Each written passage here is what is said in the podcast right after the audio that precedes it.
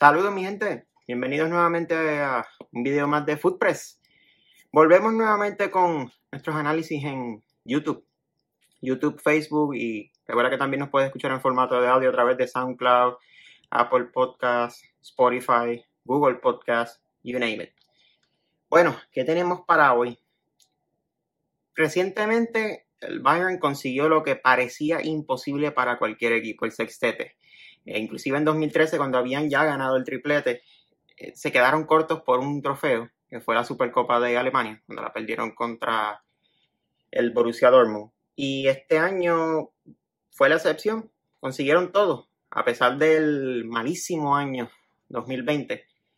Consiguieron el sextete ya que pues, por temporada, este torneo que se está jugando recientemente en 2021 es correspondiente al 2020. Así que Técnicamente sí, está bien, se la daron, se la dan, la ganaron, porque son todos los trofeos de un año de calendario de una temporada, en este caso 2020.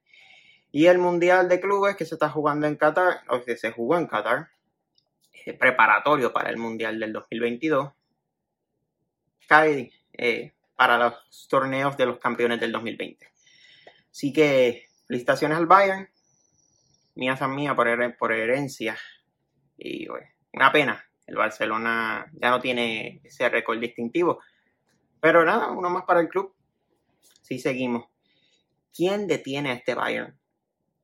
¿Quién? Cuando de momento se pensaba que no iban para ningún lado este año la Bundesliga, el, que el Bayern Leverkusen era el que estaba primero, o pensaron en Leipzig, o hasta el mismo Dortmund con Erling Haaland. Eh, lamentablemente no ha sido así. El Bayern nuevamente vuelve a tomar la delantera en la Bundesliga. Eh, imparable en la Champions hasta el momento, invicto. Y hablando de Champions, recordemos 16 de febrero, que vuelve la Champions por fin. Cosas que quiero tocar al respecto de esta jornada de los octavos de final de la UEFA Champions League. Si queremos por lo menos un momento repasar eh, lo que son los octavos de final. Eh, teniendo presente, no sé si se han dado cuenta en la parte de atrás, por cierto, que estamos en el Allianz Arena, el estadio del, del Bayern München, por cierto. ¿Qué tenemos para lo que son los octavos de final? Recordemos que vuelven otra vez el 16 de febrero. Ya se hacía, hubo un tiempo en el que eh, se hacían el 14 de febrero y la hacía esa fecha más importante para los fanáticos del fútbol que por todas las demás estupideces que se celebran ese día. Eh, paganerías y cosas. Pero ni modo, 16 de febrero sigue poniendo a febrero como el mes importante para el fútbol en, el europeo, por todo lo que viene detrás de ello.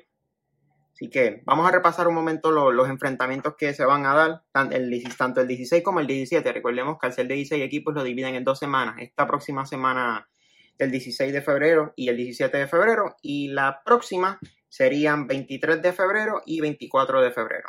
Para el 16 y 17, que son los más eh, cercanos a la fecha en que se estaría eh, publicando este video.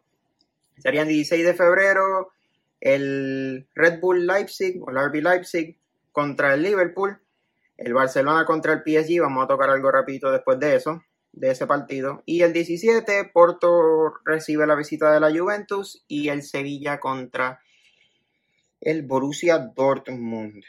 Cosas interesantes que se han dado dentro de estos eh, partidos. Hay algunos de los partidos que no se van a jugar en los estadios donde usualmente se jugarían por las cuestiones del COVID-19. Siento que es un poco injusto. Eh, ¿Por qué no jugar en tu propio estadio? Los otros demás equipos sí, pero eh, reglas son reglas y están tratando de que pues, se pueda seguir jugando el partido a pesar de la cuestión de los contagios del COVID-19. Eh, lamentablemente todavía en 2021 seguimos sufriendo los estragos, tanto en el el mundo del fútbol como a nivel mundial. Eh, la enfermedad todavía no ha sido erradicada. Esperemos que pronto eh, la vacuna llegue hasta el mínimo el 75% del mundo y podamos volver a cierto grado de normalidad. Como decía, eh, debido a eso, el partido del Red Bull Leipzig contra el Liverpool se jugará en el Puskas Arena. Esto es en Hungría, un estadio que no es para nada cercano a ninguno de los dos, no es de local ni para el Leipzig de Alemania ni para el Liverpool.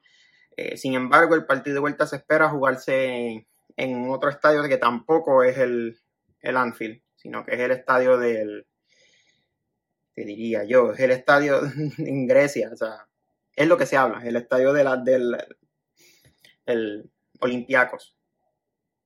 Posible.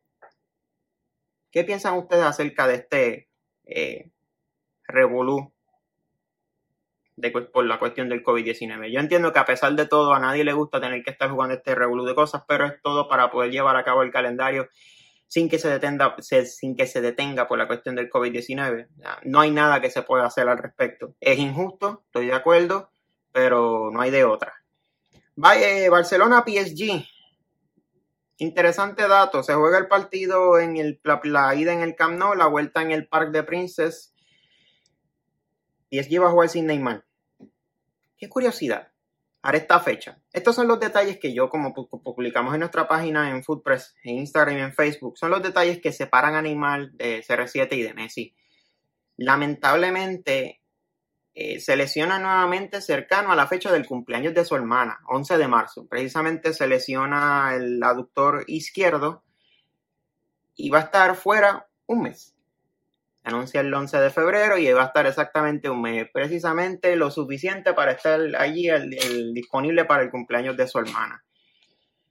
Hay una cosa que se llama familia y otra cosa que es tu trabajo. En este caso, tú eres jugador de fútbol, es tu trabajo. Aunque tú lo disfrutes y toda la cosa, no me vengas con el cuento de que estás siendo atacado por la prensa, de que te están diciendo este mantenido, niño malcriado, lo que sea.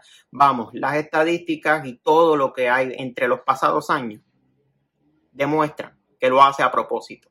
Donde único, el único año donde no lo hizo a propósito fue en el 2020 y porque nadie estaba jugando por la cuestión de la pandemia. Más nada. Todos los demás años, lesión tras lesión tras lesión o suspensión cuando estaba en el Barcelona. Hubo un momento en que en vez de, de ser lesión, sino que lo suspendieron. Todo para llegar al dichoso cumpleaños de su hermana yo entiendo que tú puedas tener una eh, conexión o una química con tu hermana, eh, que seas bien apegado a tu hermana, pero no puedes dejar tu trabajo por eso, mi hermano. O sea, es estúpido y esas son ese tipo de parecido de cosas fueron también lo que lo dañó a Ronaldinho de llegar hasta donde era. Eh, Ronaldinho pudo haber llegado por encima de lo que era, de lo que llegaron a ser ahora Messi y Ronaldo. Pero por ser tan paricero como lo que está haciendo Neymar, por eso no llegó a donde llegó. Ya saben, el, con todo y eso, dando mi pronóstico, yo no creo que aún sin Neymar el Barcelona pueda eh, pasar contra este PSG. Barcelona está pasando por un, no el mejor momento de su carrera, aunque Messi pues ha eh, retomado un poco eh, su alegría dentro de todo. Pero esta incertidumbre estuvieron con los últimos partidos de, con los últimos partidos, los últimos seis partidos con victoria, excepto cuando llegaron al séptimo juego, el partido antes de este partido de Champions, el partido de ida de las semifinales de la Copa del Rey 2021, donde pierden 2 a 0 con, contra el Sevilla. Hasta el momento de esta grabación, así ha quedado. Ya se está haciendo costumbre Barcelona remontar los resultados, pero vamos, ya cansa de verdad. Y por el mal momento que está pasando el Barcelona, un proceso de reconstrucción, todavía no tienen un presidente actual. Eh, de verdad, no, no creo que el, que el Barcelona gane este partido. Eh, pasar la llave, milagro, sinceramente. Ya quisiera, eh, quisiera equivocarme, quisiera equivocarme y que el Barcelona pase. Pero lo veo difícil. El PSG está muy montado, los petrodólares ahí eh, pueden dar la ventaja, aunque como quiera, sigo diciendo, no va a ganar la Champions. No va a ganar la Champions, pero como quiera, pasar a octavos para el Barcelona este año está complicado. Se me olvidó dar mi pronóstico con el Liverpool y el Leipzig. Son dos ambos equipos bastante grandes pero, y bastante fuertes, pero las lesiones que le están ocurriendo al Liverpool eh, en la defensa. No tener jugadores suficientes para llenar la defensa y jugadores importantes, Joel Matip, Virgin van. Creo que en este caso le doy la victoria al Leipzig. Eh, la llave depende de cuándo vuelvan los jugadores lesionados, pero fuera de ahí, viendo que el Leipzig pasa esta llave. Porto Juventus, a menos que pase un milagro, entiendo que Mr. Champions, Cristiano Ronaldo con la Juventus, van a pasar de ahí fácil. Sevilla y Dortmund, Erling Haaland con el Borussia Dortmund, el Dortmund no está pasando el mejor momento de, de, esta temporada. No obstante, entiendo que pueden hacer la, pelea al Sevilla. El Sevilla está pasando por un momento más o menos. Acaban de ganarle al Barcelona, como mencioné anteriormente. Eh, llevaban una racha de siete partidos eh, en victoria, incluyendo el 2 a 0 contra el Barcelona en la Copa del Rey. Eso puede ser una ventaja, vienen de un buen momento. Pero el Dortmund tiene un buen equipo, pero no me atrevo a, darle la victoria completa al, al, Dortmund por el simple hecho de que fuera de Erling Haaland el equipo como tal no está pasando por el mejor momento. Los últimos cinco partidos, dos victorias, tres derrotas y un empate. No se ve bien al lado de un equipo como el Sevilla que está por un buen momento. Esos son los partidos de la primera semana. Eh, con esto quiero cortar el video aquí. Eh, quería eh, dar mi análisis corto dentro de todo. Ya el próximo video pues analizaré qué es lo que hay para los otros enfrentamientos, que serían los, de las, los del 23 de febrero y 24 de febrero. con eso los dejo. Gracias. Recuerden siempre seguirnos por nuestras redes sociales, tanto Facebook, Instagram, a través de Foodpress PR. Si no estás viendo directamente desde YouTube, eh, déjame un like, eso me puede ayudar a mí a seguir generando contenido, suscríbete y por supuesto dale a la campanita para que recibas notificaciones de los próximos análisis y videos. Eh, gracias por el apoyo como siempre. Iván Méndez para Foodpress, me retiro.